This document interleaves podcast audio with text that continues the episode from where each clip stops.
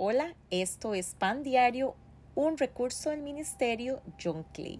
Mi nombre es Katia Ordóñez y hoy traigo para ustedes un tema muy hermoso, el cual Dios puso en mi corazón. Y dice así, bástate en mi gracia. Este lo encontramos en 2 de Corintios 12, 9 en la traducción NTV. Y dice así, mi gracia es todo lo que necesitas mi poder actúa mejor en la debilidad. Así que ahora me alegro de jactarme de mis debilidades, para que el poder de Cristo pueda actuar a través de mí. La palabra basta en griego es arqueo, que significa suficiente, satisfecho, contento. La palabra gracia es charis, que significa favor inmerecido que puse en ti.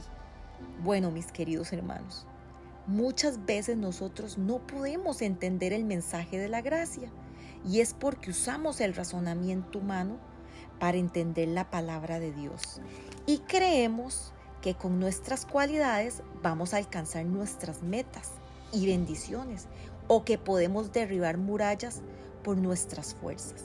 Pero el Señor nos dice que comencemos a caminar más en la gracia que en el poder de nuestras propias fuerzas, más en el poder de Dios que en el de nuestros propios éxitos.